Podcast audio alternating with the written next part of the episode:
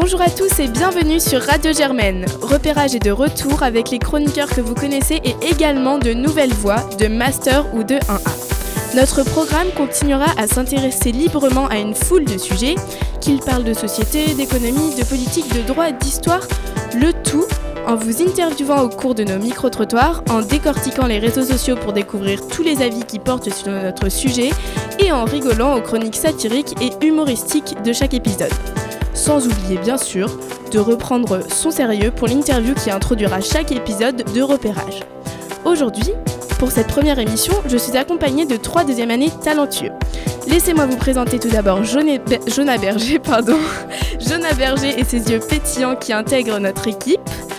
Guillaume Duteil, journaliste de taille si je puis me permettre, pour cette première rencontre, et Louis Séguinard à la voix douce et aux questions tranchantes. Bienvenue sur ce plateau et merci d'être encore et toujours repéreur.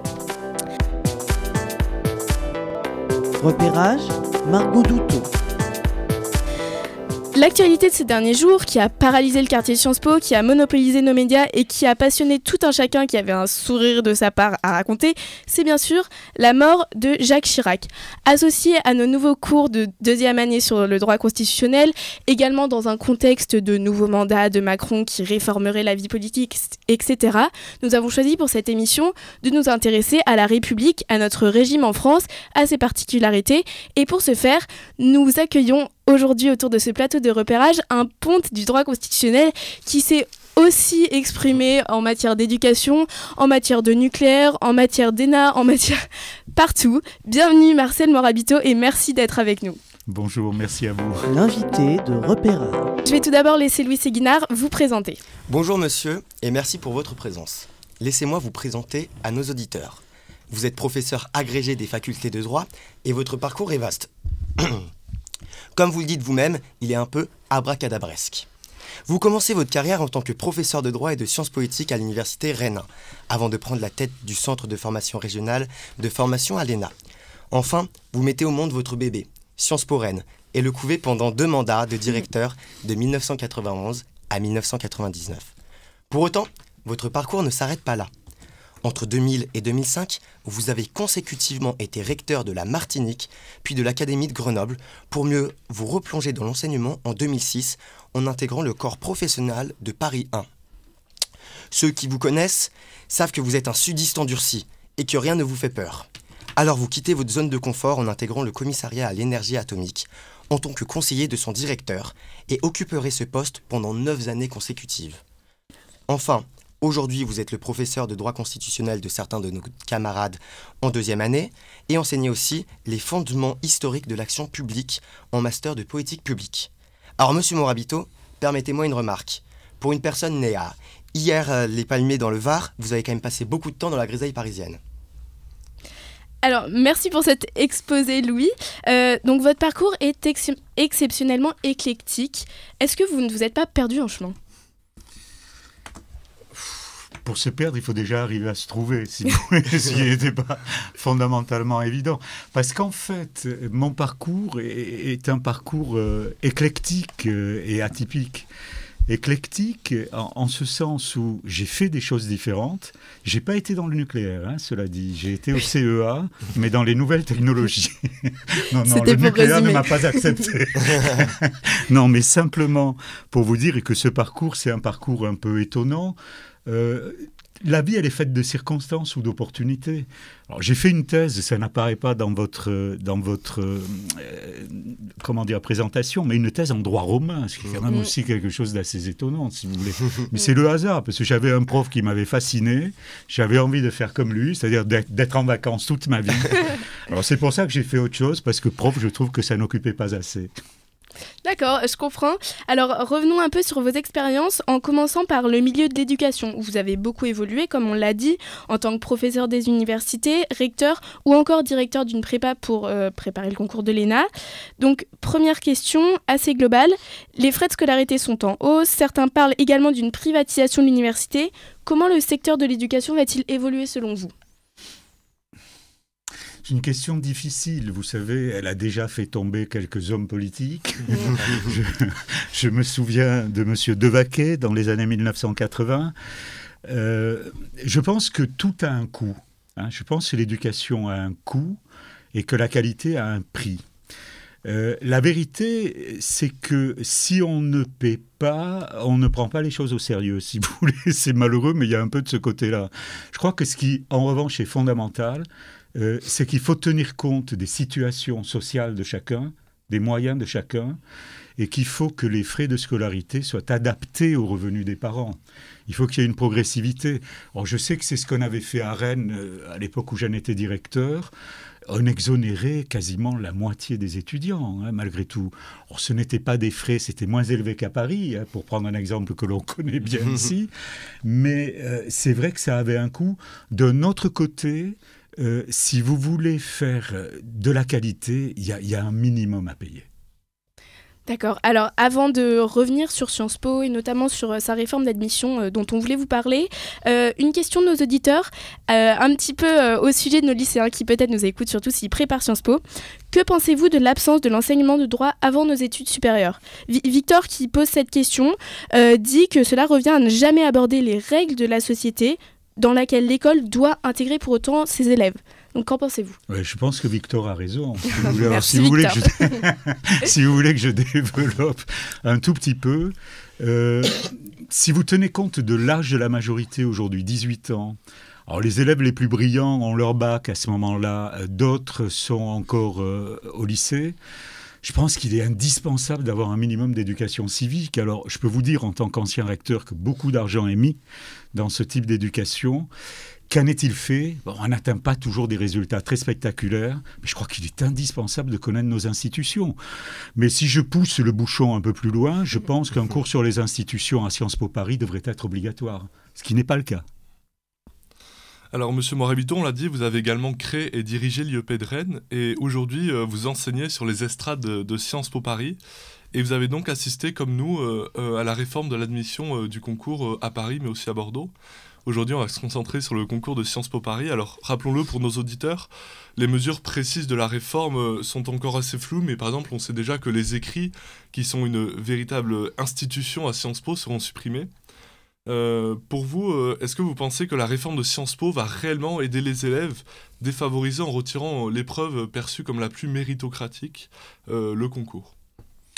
C'est une question difficile. C'est une question difficile. Alors, je, vous en parle d'autant plus que c'est moi qui, depuis quelques années, préside le jury d'accès convention d'éducation prioritaire. Donc, c'est un problème auquel je suis sensible. Je pense que tout système dégagera nécessairement les meilleurs euh, compte tenu du grand nombre de candidats, si vous voulez. C'est-à-dire que plus la sélection est stricte, plus vous dégagez de la qualité. La difficulté, c'est qu'il ne faut pas que les critères de recrutement soient aléatoires. Mais ça, nous ne le saurons qu'à l'usage. Je vous prends le contre-exemple. On prétendait il y a quelques années qu'en supprimant l'épreuve de culture G, ça allait être un scandale, qu'on allait recruter n'importe qui. je n'ai pas le sentiment dans les amphis que ce soit véritablement la jungle, si vous voulez. Je pense qu'il y a quand même une vraie qualité intellectuelle. Mais les dossiers ne sont-ils pas justement euh, le reflet d'un outil de domination des euh, classes sociales, euh, classes socio-professionnelles supérieures, avec des parents qui investissent dès les premières années dans le bulletin scolaire pour avoir vraiment un très bon parcours et donc intégrer directement Sciences Po oh, Je n'en suis pas complètement convaincu. Je crois que les parents jouent un rôle, je crois que les enfants aussi. Euh, en l'état actuel, enfin je le vois à travers les conventions d'éducation prioritaire, on recrute quand même depuis 20 ans 150 élèves par an ce qui finit par faire masse. Quoi. Alors je veux dire, on pourrait faire davantage, mais ce que fait Sciences Po, d'autres écoles ne le font pas mm. encore à ce jour. Et je pense que de ce point de vue, Bon, il faut encore remercier Richard Descoings d'avoir eu cette initiative. Ça, pour le coup, c'est une véritable initiative politique.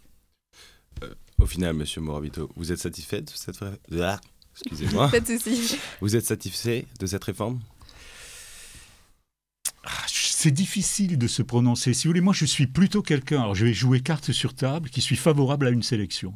D'accord Je pense que ce qui fait le bonheur à Sciences Po, des profs en tout cas, des élèves je l'ignore, hein, vous êtes mieux placés que moi, c'est que vous avez été recruté parce que vous l'avez vraiment voulu, que vous vous êtes battu pour être là, et que vous êtes donc nécessairement intéressé par ce qu'on vous dit et que vous êtes motivé. Et que, et que dites-vous de ceux qui défendent que cette réforme va encore plus aider les prépas privés et du coup renforcer leur budget puisqu'elles deviennent des infrastructures qui sont à côté du lycée et qui offrent le même service mais bien plus cher Non, écoutez, en matière de prophétie, j'ai toujours été assez mauvais. Quoi. Je, suis... non, je ne me prononcerai pas sur les augures ni les aruspices, si vous voulez. Non, je pense qu'il faut laisser, il faut laisser euh, l'usage répondre. Cela étant, euh, c'est vrai qu'on peut se poser des questions, mais les réponses à ces questions, on les aura à l'usage, on les aura sur le terrain. Avant, c'est difficile de condamner ou de dire ça va être génial. Ok, très bien. Alors, dans la lignée de la réforme d'admission à Sciences Po, il y a la réforme annoncée par Emmanuel Macron, qui serait la réforme de l'ENA, l'École nationale d'administration. Est-ce que vous pensez que cette euh, suppression de l'ENA, ou du moins cette réforme, permettrait une fonction publique plus méritocrate? Non, je pense que c'est une erreur de supprimer l'ENA. Hein, voilà, je réponds clairement, je pense que c'est une erreur. Euh, pour s'interroger là-dessus, il faut revenir à avant la création de l'ENA. Avant la création de l'ENA, que se passait-il? On recrutait par ministère, il n'y avait pas véritablement de règles, c'était un peu le hasard. Euh, je pense que l'ENA a été créée pour introduire de la cohérence. Alors après, euh, faire de cette école une caste, euh, lui donner peut-être trop de privilèges, il faut réfléchir à cela, mais supprimer cette école en tant que moyen d'élévation de l'esprit public dans la fonction publique, c'est une erreur grave. Et du coup, je ne vais pas vous demander de faire une prophétie, mais euh, qu'est-ce, qu'est-ce que Emmanuel Macron aurait pu faire à la place de la suppression pour réformer l'école et euh, aller dans le sens de la méritocratie et du but originel de l'école? Je, pense qu'on peut réfléchir sérieusement à deux choses, si vous voulez, chaque fois que vous avez un problème en matière éducative. Un, au recrutement, deux, à la formation. Je pense que ce que devrait faire cette école, c'est effectivement élargir, mais de manière réelle, son recrutement ça, c'est clair. Et deuxièmement, avoir une formation peut-être un peu repensée et éviter de créer des sortes de, de, de kystes, si vous voulez, dans la haute fonction publique. Euh, je, je pense qu'il faut peut-être un peu plus d'ouverture et un peu plus de flexibilité. Mais supprimer l'école en tant que telle, je ne pense sincèrement pas que ce soit la bonne solution. Bon alors, euh, en vue de préparer l'ENA, du coup, euh, retournons à nos classiques et parlons un petit peu de droit constitutionnel. Euh, et pour commencer, de 5ème République, c'est-à-dire le régime dans lequel on est et que vous nous enseignez. Donc, notre régime est toujours celui pro... Est-il... Pardon notre régime est-il toujours celui promulgué en 1958, selon vous? Non, non, euh, vous le savez. Alors, si vous venez en cours, j'espère que c'est le cas, parce que je vous y vois. Mais bon, il y a eu quand même pas mal de révisions constitutionnelles, donc le régime a évolué. Alors, il reste néanmoins un régime dont, la, la substance forte, euh, c'est un président de la République un peu hors norme un peu inédit en République. Ça, ça suppose vraisemblablement une réflexion. Cela étant considéré comme euh, le candidat de la France insoumise en 2017, qu'il faut absolument abattre la monarchie présidentielle, je pense qu'il faut être légèrement plus nuancé. Et alors, en allez, trois minutes max, quels sont les changements majeurs que cette République a vécu depuis 1958 ah, Les changements majeurs, il y a notamment l'élection au suffrage universel direct du chef de la République du chef de l'État, hein, du président. Ça, je pense que c'est vraiment euh, majeur.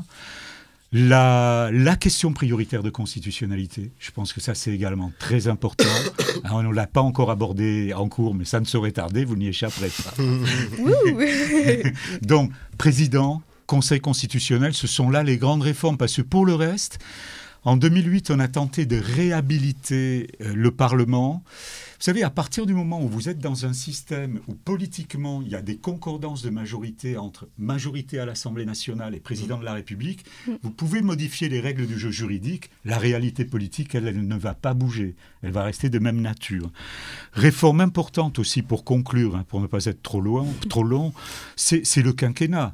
Le quinquennat est une réforme qui est passée un peu inaperçue avec un taux d'abstention très élevé, mais concrètement, ça a modifié, à mon avis, la nature de la fonction présidentielle.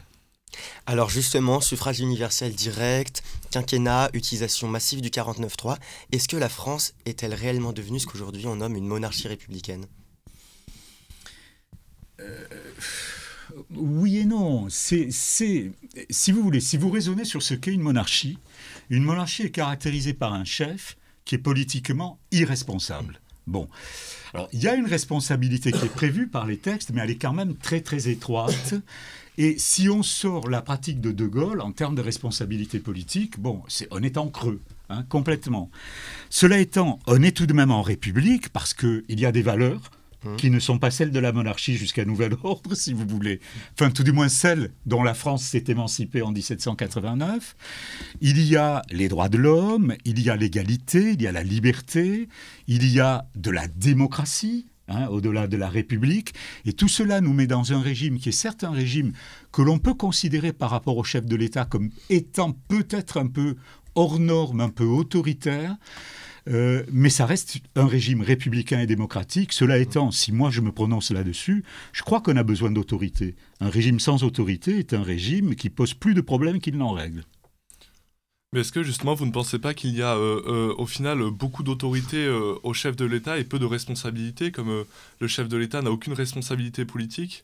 Et selon vous, si vous pensez qu'il n'y a, pas assez de responsabilité, quelles mesures pourrait-on envisager pour au contraire rétablir un équilibre?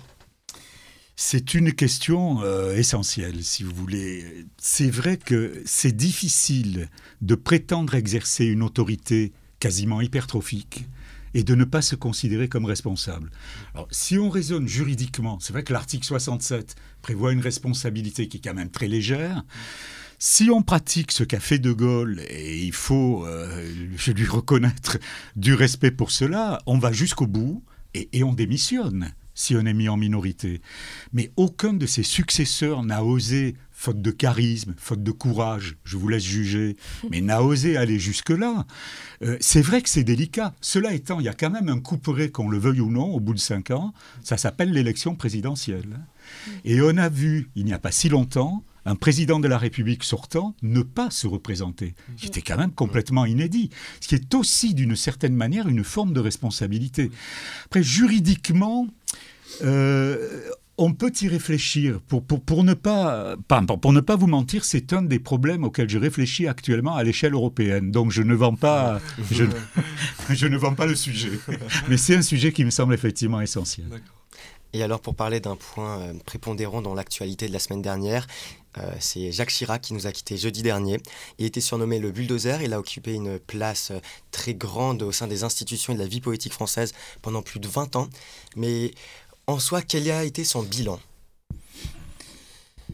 Alors, le bulldozer, je crois que c'est euh, Georges Pompidou hein, Mm. qui l'avait appelé comme ça, parce que si vous prenez le Jacques Chirac de la période de la cohabitation entre 97 et 2002, c'est tout sauf un bulldozer, si vous voulez, hein, complètement. C'est-à-dire, on a plutôt une attitude qui est une attitude de retrait, d'effacement, voire, euh, je le dis sans aucune méchanceté, d'inertie Mm. présidentielle. D'accord? C'est-à-dire que quand vous êtes pendant près de 40 ans au sommet de l'État, il est difficile d'avoir une attitude complètement linéaire. Euh, il est difficile d'être toujours bon ou toujours mauvais, si vous voulez. Euh, après, euh, c'est vrai qu'en termes de présidence de la République, je ne suis pas persuadé que ce soit le meilleur exemple. En revanche, il y a des exemples de Chirac que je trouve frappants. Par exemple, lorsqu'en 76, il déclare à Valéry Giscard d'Estaing Je démissionne, il est alors Premier ministre, parce que je n'ai pas les moyens de gouverner. C'est quand même intéressant. Bon, là, il faut quand même du coffre, effectivement. Alors Jacques Chirac, c'est aussi euh, euh, la bière Corona, aller serrer des mains sur le marché, des journées interminables au salon de l'agriculture. Et euh, certains vont même jusqu'à dire que s'il a gagné l'élection présidentielle en 1995, c'est notamment à cause des guignols de l'info qui lui aurait euh, donné une image particulièrement sympathique, contrairement à, à M. Balladur qui serait lui plus froid, euh, euh, plus technocrate. Est-ce que vous pensez qu'il y a vraiment Plus eu hautain. plus hautain. Est-ce que vous pensez qu'il y a vraiment eu euh, voilà, un, un rôle euh, euh, autour de l'image de Jacques Chirac, Ah pas oui, forcément autour de oui, ses idées? Oui, clairement, oui. Clairement, oui. Parce que cette figure de l'anti-héros des pommes en toile de fond, Mm. alors manifestement, lui ont donné une image sympathique. Alors cela dit, euh, une des grandes forces de l'homme, c'est qu'il avait ce côté sympathique. Vous parliez de Corona, moi je l'ai vu à titre anecdotique à l'ambassade de France au Mexique. L'ambassade de France au Mexique prononçait un discours, donc il arrive au Mexique, il arrive d'un décalage horaire terrible. Mm. Il termine, alors voilà Jacques Chirac, il termine son discours, vive la France, vive le Brésil. Eh bien écoutez, tout le monde, tout le monde a applaudi, c'était Jacques Chirac, tout le monde était content de la bourde, et il avait ce côté qui était quand même un côté extrêmement sympathique, il faut le lui reconnaître. Et est-ce que, est que cette authenticité se retrouve encore euh, aujourd'hui dans des politiciens ou Vous trouvez que ça s'est un peu perdu?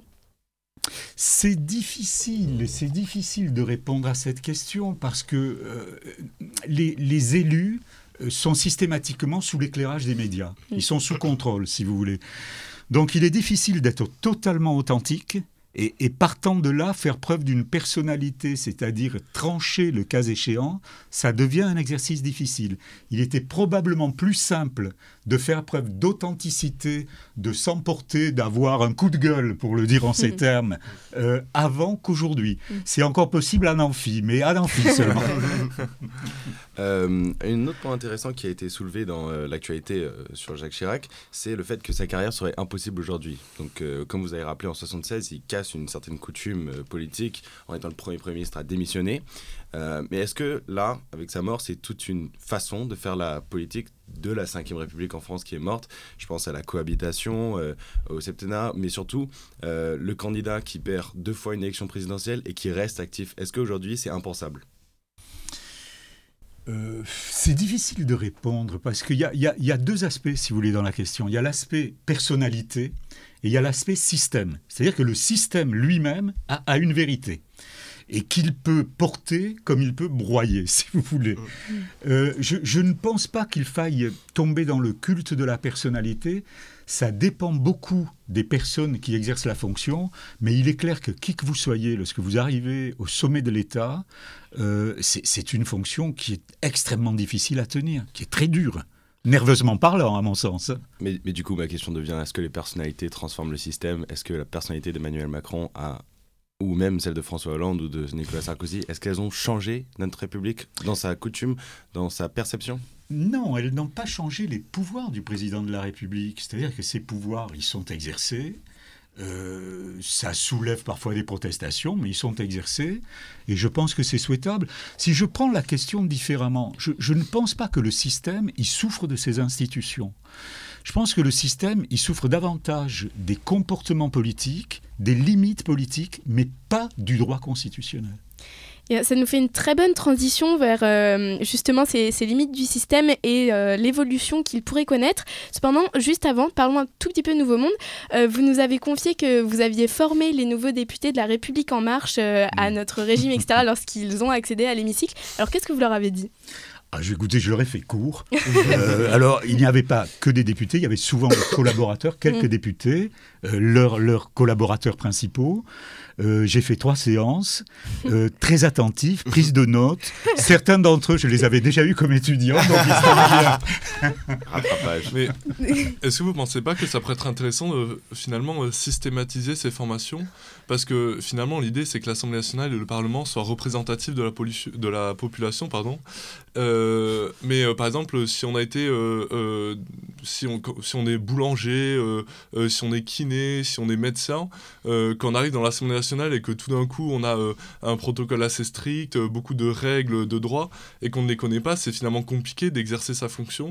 Alors, est-ce que vous pensez que ça pourrait être intéressant de peut-être peut-être systématiser un mois de formation pour les nouveaux élus pour faire en sorte que finalement être député soit accessible à tous? Je suis totalement d'accord. Je crois que nul n'est omniscient. Enfin, on le saurait, hein, on s'en Oui. serait rendu compte. Et je pense que à, à tout niveau hein, et pour tout métier, un minimum de mise en condition, de formation, de connaissance des problèmes est indispensable. Mais je vous prends un autre exemple. Lorsque vous êtes nommé recteur d'académie, ce qui m'est arrivé, euh, vous, vous débarquez dans un système, vous avez beau être prof dans le supérieur, en réalité, vous faites surtout du second degré. Et ne serait-ce que déjà pour arriver à comprendre les acronymes, il vous faut un bout de temps. hein. et comprendre les sensibilités de chacun, syndicats, parents d'élèves, différentes disciplines. Non, toute for- une formation est nécessaire partout, à mon avis. Et, et là, plus qu'ailleurs. D'accord. Alors parlons maintenant de, de changement. Même plus la peine d'apprendre euh, les acronymes si la, la sixième République apparaissait. Est-ce que vous pensez personnellement qu'il serait nécessaire de faire évoluer notre régime? Est-ce qu'on est en crise institutionnelle? Est-ce qu'il faut faire bouger les choses? Alors, bon, moi, ça me pose un problème parce que je fais un cours sur la cinquième et donc, bon, je le fais plus pour longtemps. Enfin, là, vous m'enlevez mon fonds de commerce. Non, je, non, veux pas. simplement dire, non, non, pour répondre beaucoup plus sérieusement, je, je ne pense pas, je vous le laissais entendre tout à l'heure, que le mal dont on souffre, le cas échéant, le- ce mal n'est pas institutionnelle. Ce n'est pas la Constitution qui est mauvaise. Là aussi, si, si vous prenez notre Constitution, elle apparaît en 1958. Bon, les adversaires du général de Gaulle vous disaient d'entrée de jeu, ça ne survivra pas au général, c'est absolument impossible. Ce texte est issu d'un coup de force. Bon, euh, en réalité, regardez la vie de, de cette constitution. Donc, elle n'est pas si mauvaise que cela, probablement. Sinon, on l'aurait abandonnée. Bon, cela étant, je pense qu'il y a des points sur lesquels on doit faire des efforts et un point sur lequel on doit, à mon sens, réfléchir, enfin au moins deux, sur la participation du peuple, sur- la démocratie participative. Je pense qu'il faut faire davantage. Et deux, sur la responsabilité aussi. Je pense que sur ces deux aspects-là, il faut vraiment avoir une vision euh, assez sage, assez détachée, une capacité d'écoute, ne pas s'arc-bouter ni d'un côté ni de l'autre, hein, ni du côté du peuple, ni du côté des instances dirigeantes, mais là, il y a des efforts à faire. Est-ce que vous pensez que la réforme constitutionnelle pour un renouveau de la vie démocratique, qui est donc annoncée pour 2019, peut faire changer les institutions et donc euh, permettre plus de participation du peuple et sans doute engager une certaine responsabilité politique? Dans le contenu actuel, ça me semble assez limité, si vous voulez. Euh, je, je pense, alors, ça c'est une autre question en définitive. Euh, que que faut-il faire pour progresser en politique? Alors, Mm. La réponse pour moi, elle est simple. Être plus proche du terrain. Mm. Clairement. C'est-à-dire que pour moi, l'avenir de la politique, il se situe pas tant au niveau de l'État qu'au niveau du terrain des collectivités territoriales. Je pense que l'État, et c'est ce que l'on observe internationalement, est un État qui doit faire respecter les valeurs, les règles, mais qui doit laisser s'exprimer les territoires. La crise des Gilets jaunes montre une crise de la centralisation et aussi une crise de la représentativité. Est-ce que vous pensez qu'en France, notre culture politique nous cantonne à une démocratie représentative et donc euh, jacobine de centralisation? Euh, non, on n'est jamais cantonné. Rien n'est irréversible. Rien n'est irréversible. Euh, cette crise des Gilets jaunes, ce n'est pas uniquement une crise de la représentation. Il y a un problème de confiance envers les élus, Mm. clairement. Euh, ça, ça part d'un problème économique. C'est-à-dire que concrètement, il y a en France euh, des personnes qui ont du mal à vivre, qui ont du mal à boucler les fins de mois. Et ça, c'est un problème à un moment donné qu'il faut entendre. Euh, lorsque vous voyez par exemple le prix de l'immobilier à Paris en parallèle, vous dites tout de même qu'il y a un problème. Il y a peut-être un fossé qui est trop important. Et là, il faut manifestement apporter des réponses. Alors, on parle beaucoup de décentralisation et en ce moment se tient le, le congrès des régions à, à Bordeaux. Euh, et à ce congrès des régions, euh, que ce soit Hervé Morin, qui est président de l'Association des régions de France, également Alain Rousset, qui est, euh, on le sait maintenant, à la tête d'une super région, euh, la Nouvelle-Aquitaine, qui est par exemple plus grosse que l'Autriche. Tous ces présidents de région ont appelé à un acte 3 de la décentralisation, après celui qu'on a connu sous, monsieur, sous François Mitterrand, puis sous Jacques Chirac. Alors, est-ce que vous êtes pour cet acte 3 et selon vous, qu'est-ce qu'il devrait Non, c'est une question qui est, qui est, qui est, pff, qui est importante aussi. Euh, je pense que l'acte 1 a été le plus important en la matière. hein. Donc les années 1982-83, parce que ça, euh, ça a remis en cause véritablement toute une culture centralisatrice. L'acte 2 est plus modeste. Alors faut-il un acte 3 Moi j'ai envie de dire déjà, première chose, il faut simplifier la carte administrative. Elle est trop complexe. Euh, se posent des problèmes de, de relations et de compétences entre métropole, département. Que faut-il choisir? Que faut-il privilégier? Si vous descendez à un niveau de compétence, c'est la région. Mais reconnaître de véritables compétences à la région. Il est difficile, si vous voulez, au bout d'un moment, de jouer simultanément sur deux cartes, sur deux registres, ce que fait la France, le registre de la décentralisation et le registre de la déconcentration. À un moment donné, il faut faire un choix, si vous voulez. On n'y est pas arrivé encore. Euh, mais du coup, est-ce que vous pensez, par exemple, qu'il serait pertinent de supprimer les départements, comme Manuel Valls l'avait euh, suggéré il y a quelques années, ou peut-être supprimer un échelon s'il y en a trop, et donc euh, simplifier et, et donner des compétences concrètes aux échelons qui resteront pour une meilleure lisibilité et une, meilleure efficience? Vous savez, ça m'est difficile de répondre en tant que prof, hein, parce que ça, c'est vraiment la tâche des politiques. Je pense que pour, pour avoir été proche du terrain hein, en tant que recteur d'académie, euh, et même conseiller au commissariat à l'énergie atomique, je crois que le terrain a une vérité, si vous voulez, qu'il est indispensable. Le niveau de compétence, c'est la région, clairement. Alors une fois qu'on a dit ça, il est clair que la France euh, est une sorte de millefeuille administratif. L'expression n'est pas de moi. Et qu'ensuite, vous avez 36 000 communes. Mais c'est presque autant que toute l'Europe réunie. Si vous alors, c'est vrai que le point de départ, c'est amener la République au village. Hein, c'est la Révolution française. Où en est-on aujourd'hui? Est-ce que ça a encore du sens? Peut-être que oui, mais je pense que ce sont des questions qu'il faut se poser sérieusement. Quand vous posez ces questions, vous touchez à des enjeux à des enjeux personnels, à des prébandes politiques, et elle est là la vraie difficulté. C'est-à-dire qu'à un moment donné, quand vous prenez une décision en politique, il faut être capable de l'assumer, et y compris d'assumer les risques qui vont avec. Vous parlez beaucoup là de plus de local, plus amener la République au village, décentraliser, plus de participative. Mais euh, moi, je ne suis pas en politique et gouvernement. Moi, je lis plus du Kant et du Jules Michelet. Expliquez-moi comment notre République, euh, si présidentialisée, avec une figure si forte à la tête de l'État et une, un vrai sentiment de concentration des pouvoirs dans un seul lieu, comment cette République peut se décentraliser? Comment elle peut être plus participative? Est-ce qu'il n'y a pas un contresens? Expliquez pour celui qui n'est pas familier avec euh, le droit constitutionnel. Non, non, non, non, non. je ne pense pas qu'il y ait un contresens. Je pense qu'il y a un besoin. Il y a une demande. Et que cette demande, il faut la satisfaire. Si ce n'est pas le cas, le système va se gripper. D'accord? Je pense qu'il y a une réalité politique. Là, on n'est pas sur le plan des principes hein, ou de la philosophie, on est vraiment sur le plan de la réalité. Lorsque vous avez en politique une demande sociale, écoutez, je pense qu'une des grandes capacités en politique, hein, euh, c'est la capacité d'écoute. Déjà, il faut arriver à écouter, euh, à répondre au bon moment, à ne pas trop laisser traîner, à ne pas noyer les problèmes. Et je crois qu'il y a là une vraie difficulté. Ce n'est pas un exercice simple, euh, mais c'est vraiment indispensable. Et je ne vois pas comment, même un régime comme la France, qui n'est pas un régime... Écoutez, je vais vous prendre là aussi le contre-exemple. Allez vivre ailleurs, et on en reparle.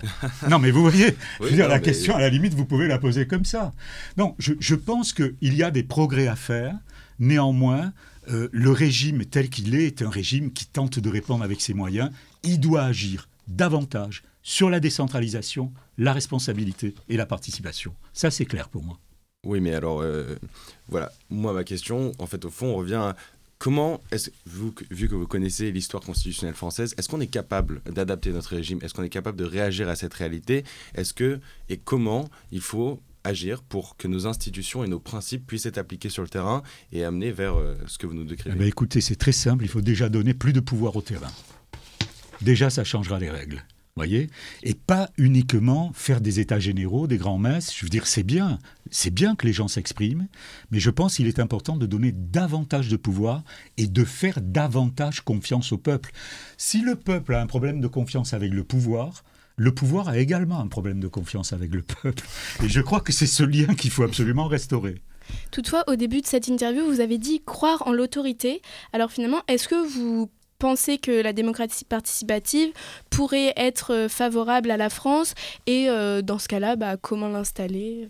Non, mais je pense qu'il faut des règles, si vous voulez. On peut, on peut donner, euh, par exemple, plus de pouvoir, pour être très concret, en matière de référendum.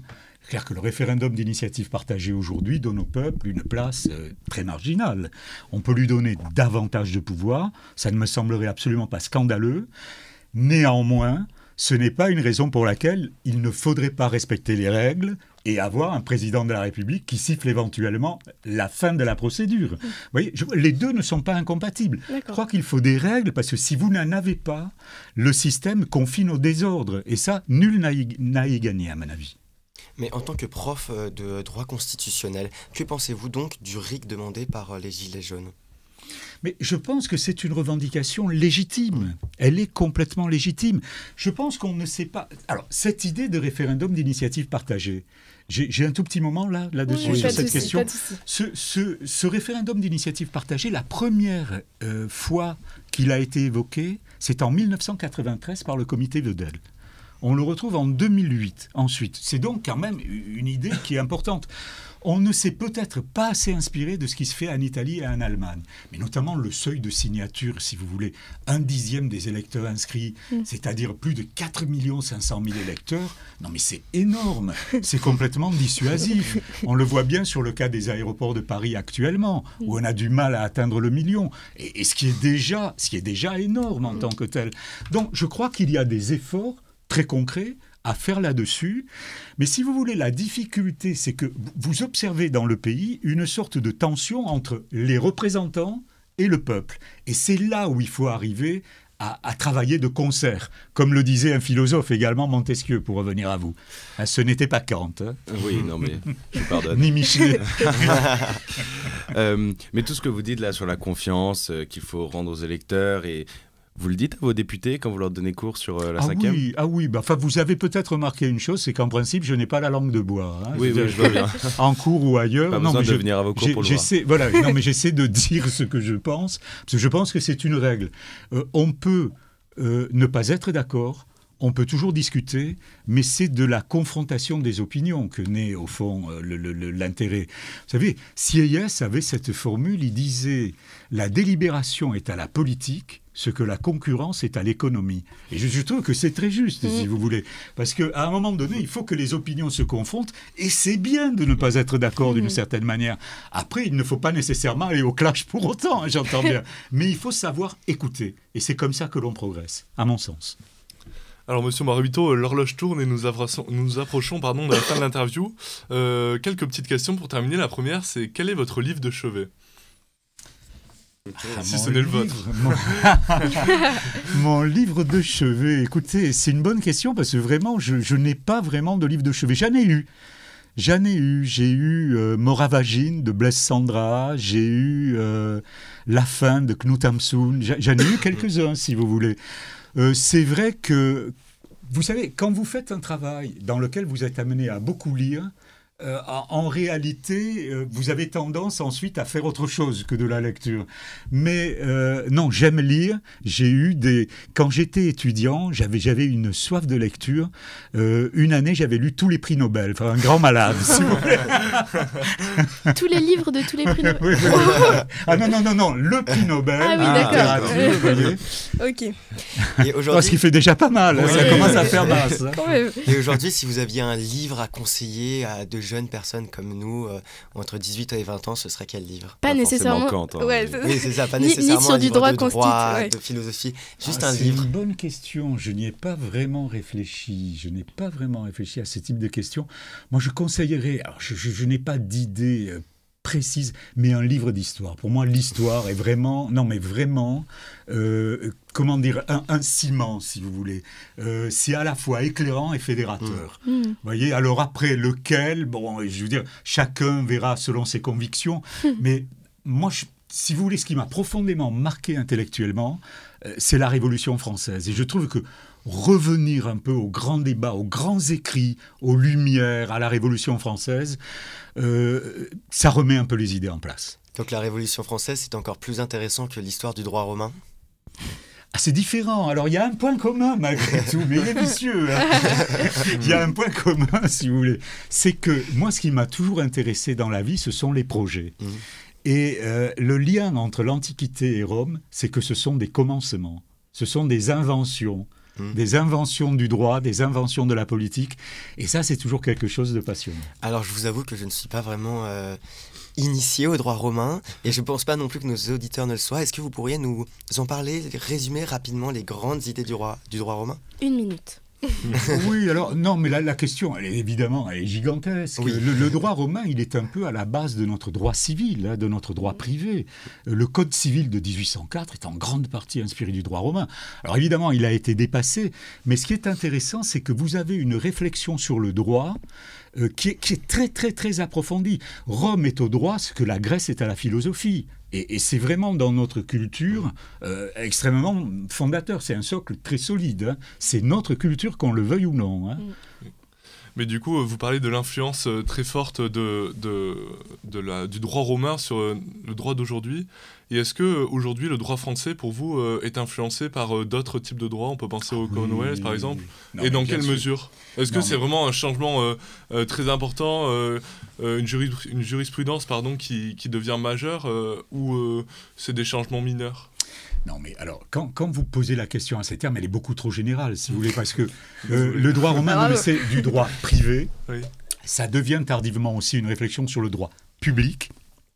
Si on raisonne sur le droit public, hein, qu'on prend un peu l'angle constitutionnel, si vous voulez, euh, là, l'influence euh, britannique est très forte, l'influence américaine aussi.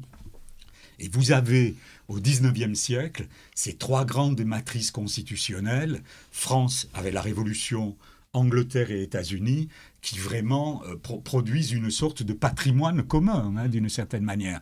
Là, le droit romain, il, est- il est inexistant. En revanche, sur les règles du droit privé, sur ce qu'était jusqu'à la loi sur l'autorité parentale en 1971, sur ce qu'était l'autorité du père de famille, c'est du droit romain. hein. D'accord. Alors on avait supprimé le droit de vie et de mort quand même. Bon, c'est peut-être un peu excessif néanmoins. Alors, je ne souhaiterais pas être indiscret, mais malheureusement, vous avez fait part euh, à la promotion d'élèves en politique et gouvernement que vous ne souhaiteriez peut-être pas continuer euh, d'enseigner à Sciences Po. Alors, euh, quels seraient vos projets Non, c'est-à-dire, non, la question, non, mais la question, vous êtes gentil de me poser cette question. C'était, j'arrive à l'âge de la retraite, si vous Mm. voulez. À l'âge de la retraite, en principe, on part. Euh, bon, c'est vrai que pour vous dire vraiment le fond de ma pensée, ce sera pour moi un déchirement. Hmm. Même moi, je suis effondré. Donc, Alors Bon, euh, écoutez, il va falloir que je reste alors encore. Oui Et euh, encore moins sérieusement, vous avez précisé en première séance euh, à notre cours que, euh, avec vos origines sudistes, vous risqueriez peut-être d'être sanguin, mais cependant pas rancunier. Alors, est-ce que, dans tout le parcours que l'on a évoqué durant plus d'une demi-heure, vous avez un petit peu d'influence sudiste, peut-être être un peu plus cool, peut-être un, un peu curieux, je ne sais pas. Est-ce que ça a compté? Ouais, mais je, je, je pense, c'est difficile. C'est vraiment des questions. C'est la dernière. Très, très personnelles, mais heureusement. mais euh, non, c'est vrai que le tempérament latin, c'est le tempérament latin, si vous voulez. C'est-à-dire que euh, on, on s'emporte, euh, on, est, on peut être très. Très plaisantin, très très très joyeux, très très coléreux, si vous voulez, mais il n'y a jamais rien de grave. En revanche, c'est vrai qu'un bon Italien, il est toujours un peu rancunier quand même. un bon Italien, il a toujours de la mémoire, si vous voulez, mais ça sert lorsqu'on est prof, hein, d'avoir de la mémoire. Non, mais sérieusement, euh, si vous voulez, c'est vrai que je garde, euh, je suis très attaché à mes racines méditerranéennes, c'est clair. Mais même l'accent, il est resté. Pourtant, je suis parti de, de mon sud natal depuis plus de 30 ans. Mais quel plaisir que l'accent reste. Bon bah, j'espère que c'est sans rancune que nous concluons cette interview cependant. merci, merci beaucoup. Merci beaucoup Monsieur Morabito d'être venu sur notre plateau. Merci Louis, Jonah et Guillaume de m'avoir accompagné dans cette interview. Et nous passons dès à présent aux chroniques en commençant par le micro-trottoir sur Jacques Chirac. Merci à tous. Repérage, Margot Doutot. Mais autant pour moi, pardon pour ce lapsus, c'est la voix la plus douce de Germaine qui se trouve en face de moi. Quelle chance Bienvenue Mathilde Piquet et merci de revenir pour le premier épisode de Germaine sur les réseaux. À toi le micro. Et c'est après cette euh, interview sur les plus grands secrets de la cinquième que j'ai le plaisir de vous retrouver. Nous voilà repartis pour une nouvelle et une belle année avec Margot, Louis, Kenza, Elliot et plein d'autres nouveaux. Aujourd'hui, Germaine sur les réseaux s'intéresse à Jacques Chirac et aux réactions à l'annonce de son décès sur les réseaux sociaux. Mais ne vous inquiétez pas, pas ici de vénération du dit personnage dénoncé par Solidaire à l'annonce de la minute de silence en hommage à l'ancien président. Si vous pensiez que Solidaire était une frange isolée qui n'a décidément rien compris au respect en politique, eh bien détrompez-vous. Gaël Varlet a par exemple tweeté au sujet de cette fameuse minute de silence. Je cite Je suis le seul à trouver que la minute de silence obligatoire pour la mort de Chirac est excessive, qu'on explique aux élèves, ok, mais c'est pas Mère Teresa non plus. Et il y a aussi ceux qui utilisent les réseaux sociaux pour dénoncer le traitement de l'actualité par les médias traditionnels. On peut par exemple lire sur Twitter Macron se tait, une minute de silence pour le décès de Jacques Chirac, 5760 minutes de silence, 4 jours pour l'incendie de Lubrizol à Rouen. Les réseaux sociaux ont aussi été largement utilisés par, par le Rassemblement national à l'occasion du décès de Jacques Chirac. Et oui, les médias lambda préfèrent écouter des hommes et des femmes d'État qui ont vraiment quelque chose dans le cerveau plutôt que d'écouter une bande de populistes créer la polémique. Alors, Marine Le Pen, Gilbert Collard ont dénoncé les pressions exercées par l'Élysée pour éviter la venue de la fameuse Marine à l'hommage national rendu à l'ancien président de la République. Olivier Monteil, conseiller régional RN, a par exemple tweeté Macron a fait pression sur la famille Chirac pour exclure Marine de l'hommage national à l'ancien président. Macron est une honte pour la France, chaque jour un peu plus. Alors Olivier, par contre, là, il n'y a pas de lien entre le début et la fin de ton tweet, mais bon, passons. il y a aussi tous ces comptes parodiques anti-Emmanuel Macron qui ont continué d'enfoncer le président coûte que coûte. Décérébré en marche a par exemple relayé un graphique montrant que oui, la popularité d'Emmanuel Macron n'a pas subi de bons records grâce au décès de Jacques Chirac. Bah voyons. Mais au-delà de toutes ces pépites insolites que l'on trouve sur Internet, il y a aussi eu de nombreux hommages rendus à Jacques Chirac. D'abord, tous ses comptes fans. Il y a Chirac 2022, Post-Bad JC, Chirac Forever, fuck yeah Jacques Chirac, RIP Jacques Chirac, tous sous le même mot d'ordre. Un Chirac ne meurt jamais, il se repose éternellement. Et puis, parmi tout ça, la ferme des chats sur Instagram qui dit Au revoir, monsieur Jacques, au-delà au-delà des opinions, il aimait les chats, il ne pouvait être foncièrement mauvais. Petite pensée à Marcel. enfin, il y a ces hommages plus sérieux, ces adieux solennels à l'homme d'État. Celui de l'Assemblée nationale, par exemple. Une vidéo de 3 minutes qui retrace le parcours politique de Jacques Chirac. De son gaullisme et de son aversion pour le régime des partis à son engagement sur l'environnement ou contre la guerre, en passant par ses propos sur la responsabilité de l'État français dans le génocide juif. La vie de Jacques Chirac est retracée sous fond de musique un peu mélancolique. Mais au fond, Chirac, c'est ça. Un grand homme d'État dont on aime bien se souvenir parce qu'il nous rappelle ces bons vieux temps de la politique politicienne. Un grand homme qui nous a permis d'éviter la catastrophe en 2002 et qui a tant fait pour cette 5ème République dont Monsieur Morabito est tant amoureux.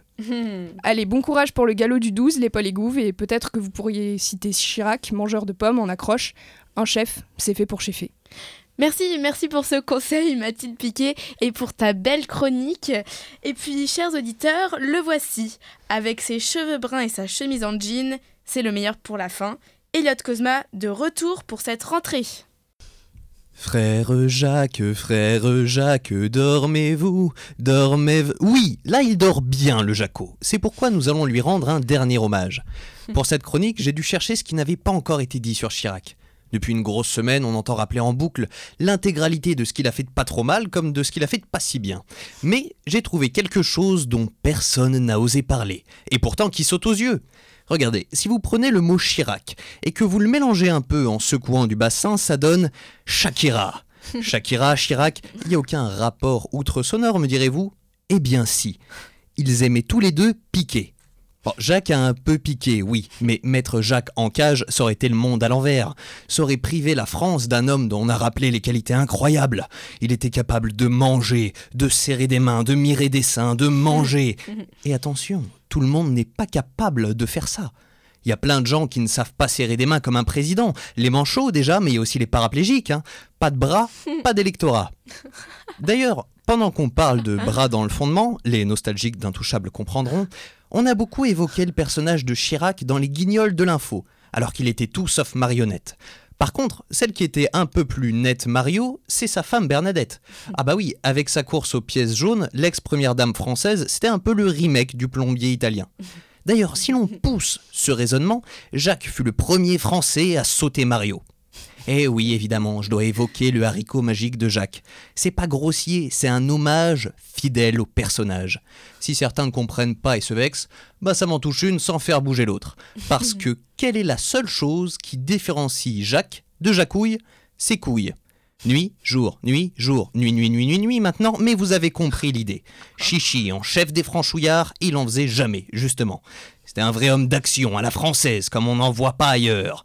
Pour vous donner un exemple, si un Anglais voit une pomme, il va se prendre la tête, réfléchir, puis éventuellement déduire la loi universelle de la gravitation. Chiant Chirac, il voit une pomme, bam, il la mange, l'action d'abord. Hélas, c'est ce qui aura causé sa perte. Je rappelle les causes du décès aux auditeurs qui n'auraient pas suivi.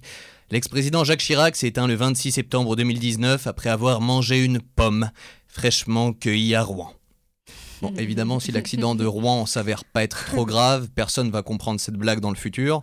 Par contre, si les produits chimiques qui ont brûlé en Normandie ont des effets secondaires, on pourra écouter cette chronique en se disant Ah, tu te rappelles, c'est l'époque où on n'avait pas de bite sur le front. En parlant de tête de bite et de front, les Le Pen ont pas mal fait parler d'eux pendant les hommages funéraires parce que comme on ne voulait pas du FN pendant les cérémonies, Marine elle a boudé. Moi je croyais qu'en sortant du CMA, on laissait le problème brûlant du je t'inviterai pas à mon anniversaire derrière nous. Et non, on a découvert le je t'inviterai pas à mon enterrement. Ce qui est le comble ultime étant donné qu'on ne peut même pas être soi-même à son enterrement. D'ailleurs, c'est dommage pour Chirac de pas avoir pu être là parce que c'était sacrément classe de voir tous ces gens venir du monde entier. Allez hop, parfait, un peu de géopolitique dans cette chronique, histoire de revenir à une chronique plus sérieuse et moins bêtement en dessous de, de la ceinture, quoi, moins cucu. Il y avait donc beaucoup de dignitaires et ex-dignitaires étrangers, ils étaient exactement 69. Alors, euh, que dire? 69, c'est euh, ben, c'est toujours mieux que 13, parce que 13 c'est la croix norvégienne qui est une position très étrange. Mais arrêtons de parler d'histoire de cul tout le temps. Donc, il y avait Bill Clinton qui, comme Chirac le séducteur, a été président. il y avait Poutine, il y avait Poutine qui pleurait un peu d'émotion. Pauvre Vlad, faut le comprendre. Il n'a pas l'habitude de voir un politique mort sans que ce soit de sa faute. Mais il y avait aussi Juncker, l'émir du Qatar, le président du Congo, et tous ces gens sont bien entendu venus en avion. Ça aussi, c'est la signature d'un président d'un autre temps. Il meurt en étouffant le buzz écolo de Greta Thunberg dans un nuage de kérosène. Ah bah c'est la défaite du Oh dare you de 2019 contre le You want me to take my plane de 1996. Faut avouer que You want me to go back to my catamaran éco-responsable zéro carbone, ça en jette moins. Enfin, pour conclure cette chronique sur quelque chose de plus consensuel, un point religion. Selon ses croyances, Chirac est maintenant au ciel, mais sans son plane. Le problème, c'est que pour un bon vivant comme lui, la mort va vite l'ennuyer. Si vous voulez mon avis, pour passer le temps, Jacques va sûrement lancer une campagne céleste, histoire d'être élu président, député, maire du paradis. Et j'entends d'ici le slogan Chirac donne des ailes, pour qu'on puisse voler encore plus. Merci Elliot Conma pour ce savoureux et acide hommage au grand Jacques. Tes mots concluent donc cette première émission de repérage sur les républiques. Je remercie chaleureusement Marcel Morabito d'être venu à notre micro et je suis heureuse d'avoir pu l'interviewer avec Louis Séguinard et Jonah Berger. Merci enfin pour vos chroniques dont je ne me passe pas Mathilde Piquet et Elliot Cosma. Merci à tous nos auditeurs de nous avoir écoutés et nous nous retrouvons dans deux semaines. À bientôt et bonne journée sur Radio Germaine. Repérage, Margot Douteau.